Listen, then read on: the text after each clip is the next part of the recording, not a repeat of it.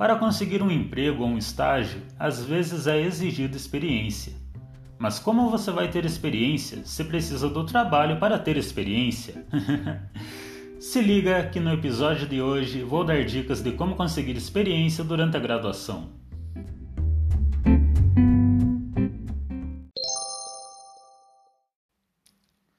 Esse é o Experiência Agronomia Podcast. Histórias de um estudante de agronomia. Fala galera, tudo bem com vocês? Eu espero que sim. Eu sou o Thiago e no episódio de hoje vou falar um pouco sobre carreira. O dilema da abertura desse episódio acontece corriqueiramente, principalmente com recém-formados. Como adquirir experiência para o primeiro emprego se é preciso o primeiro emprego para ter experiência? E se eu te falar que não necessariamente você precisa de um emprego para conseguir experiência? Eu ouço desde o primeiro período que a faculdade é a nossa vitrine para o mercado de trabalho, e de fato é. Nós comumente pensamos que nossa carreira ou nossa vida profissional começa a partir da nossa formatura, mas devemos olhar de outra forma. Nós nos tornamos agrônomos no primeiro dia de aula. A partir dali começa a nossa carreira. O que fizermos para frente irá refletir na nossa carreira.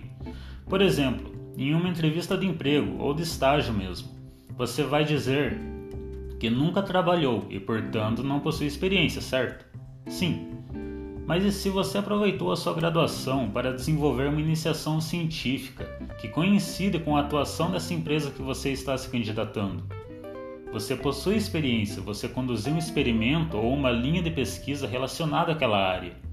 Ou então, você foi estagiário nos laboratórios da faculdade. Isso também é uma experiência.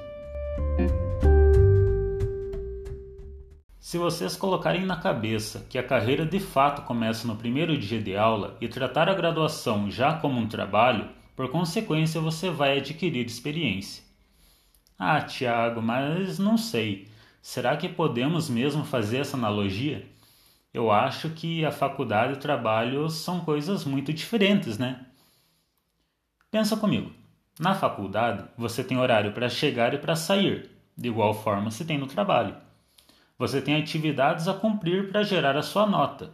No trabalho, você tem atividades que vão gerar o seu salário.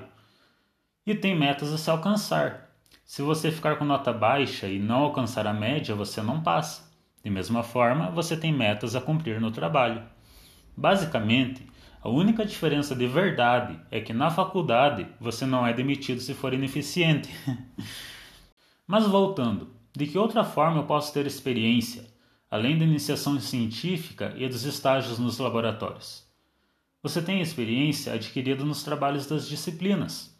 Sabe aquele trabalho de campo, que você teve problemas com insetos, por exemplo? Você adquiriu certa experiência de como fazer e não fazer o controle de pragas. Ajudando na fazenda experimental, você pode adquirir experiência na regulagem de equipamentos, plantio, colheita, etc. Ah, Tiago, mas essas, por mais que possam ser experiências, são um pouco aprofundadas, né? Imagine a entrevista de estágio ou de emprego como uma corrida, onde você está competindo com outras pessoas que também querem aquela vaga. Mas você não precisa ganhar por 100 metros na frente. Você só precisa estar um passo na frente que seja. Não é preciso reinventar a roda. É só encontrar um jeito de usá-la com mais eficiência. Essa semana eu li que uma empresa brasileira atingiu o valor de 5 milhões, algo assim. Aí tu deve imaginar que fizeram uma super descoberta, uma invenção incrível. Eles pegaram o vinho normal, esse que é vendido em garrafas de 900 ml ou naqueles garrafões de 5 litros, geralmente em chalés coloniais, e envasilharam em latas iguais a de refrigerante. E sim, com isso, eles já lucraram 5 milhões. Eles não precisaram reinventar o vinho ou criar um vinho novo superior aos demais. Só precisaram ver o que os outros estavam fazendo e fazer diferente. Ficaram a um passo da frente da concorrência, que continua vendendo as garrafas. Esse um passo na frente, no seu caso, pode ser a iniciação científica. as aulas práticas os cursos extracurriculares. Por isso que eu falei para encarar a carreira como sendo a partir do primeiro dia de aula, para que tudo que você fizer ou participar, agir de maneira profissional, agir como um agrônomo. Ah, e lembrando, pessoal, que não basta tu falar que tem experiência, é preciso provar. Se tu fez iniciação científica sobre controle do percevejo marrom com diferentes grupos químicos de inseticida, você tem que no mínimo saber qual foi o melhor tratamento e saber explicar como foi realizado o experimento. Não basta falar, é preciso demonstrar que você tem e adquiriu experiência com o trabalho. Falando nisso, eu lembrei de uma coisa que eu vi certa vez, não me recordo quem me falou, mas falou assim: ó, se tu colocar no currículo algum curso, mas não sabe falar detalhes do curso, nem falar o que você aprendeu com aquele curso, não o coloque no currículo. Se o recrutador perguntar algo referente a esse curso e tu não saber falar, só vai demonstrar que tu fez por fazer, não tirou proveito daquilo. E isso pode ser interpretado como uma característica ruim. E moçada, uma coisa que é maravilhosa para agregar experiência para o seu currículo são os estágios voluntários, que tu faz durante a graduação, é, em contraturno na faculdade ou nas férias. Eles são uma ótima oportunidade de testar os seus conhecimentos, adquirir novos e, além, é claro, ter a vivência prática. Porém, para muitos isso não é uma possibilidade, devido já ter um emprego formal no contraturno da faculdade. Mas quem puder fazer é uma excelente oportunidade.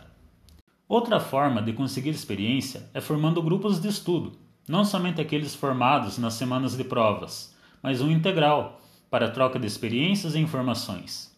Criar páginas no Instagram e no Facebook são uma alternativa também. Isso traz muito conhecimento, porque a partir de quando tu faz pesquisa para gerar conteúdo, o conhecimento vai vindo até você. Igual o podcast onde é preciso se informar sobre os temas para produzir os episódios, e com isso acaba absorvendo mais conhecimento. E sim, eu sei, essas últimas nem sempre são consideradas pelas empresas.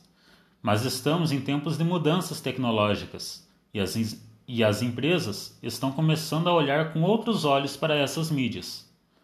Então, se tu já pensou em criar uma página ou um podcast, essa é a hora.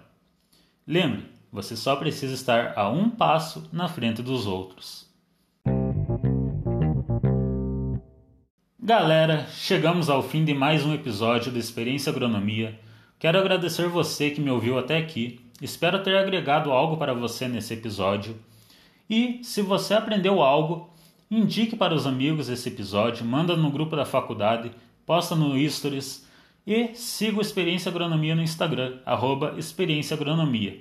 Ah, e lembrando, também ouça o Agro Resenha Podcast. Lá tu encontra assuntos variados sobre o agronegócio. E o Agro Resenha foi o podcast que inspirou a criação da Experiência Agronomia. Se você ficou curioso, quer saber mais sobre a criação da Experiência Agronomia, ouça o primeiro episódio. Lá eu falo sobre a criação do episódio e como a Agro Resenha influenciou na criação. Valeu, galera, e até o próximo episódio.